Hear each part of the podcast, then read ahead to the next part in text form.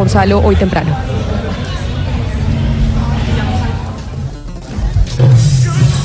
A ver, a ver, Camila.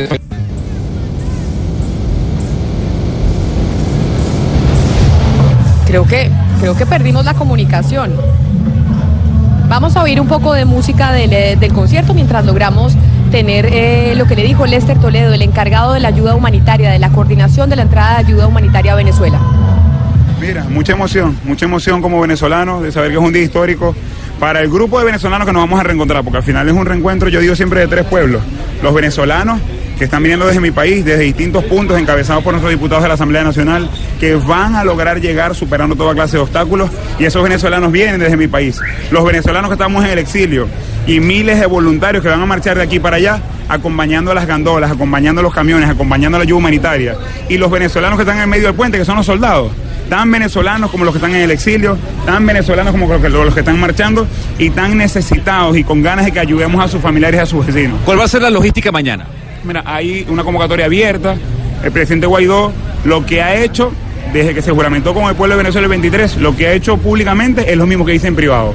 9 de la mañana en los cuatro puentes, en La Unión, en el puente Santander en Ureña, en el puente Simón Bolívar en San Antonio y en el puente Tienditas a las 9 de la mañana activo un operativo de decenas de gandolas full de ayuda humanitaria que repito, los soldados de la patria, los venezolanos que vienen marchando y los que vamos a llevar la ayuda nos vamos a reencontrar.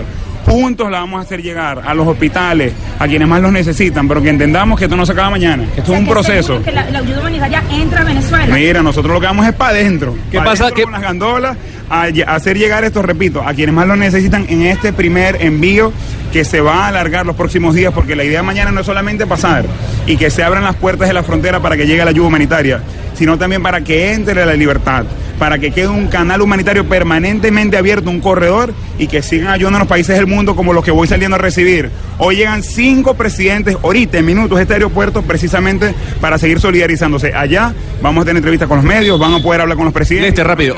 ¿Qué pasa si los guardias no van a pasar mañana la ayuda? La ayuda humanitaria va a pasar. Mañana el mundo, el mundo entero, no solamente los venezolanos, se van a dar cuenta de un día histórico, donde los venezolanos se van a unir con la Guardia Nacional. Y esos soldados saben que en esas cajas viene comida para sus hijos, que viene medicamentos para la gente que está sufriendo. Tienen horas para tomar una decisión correcta.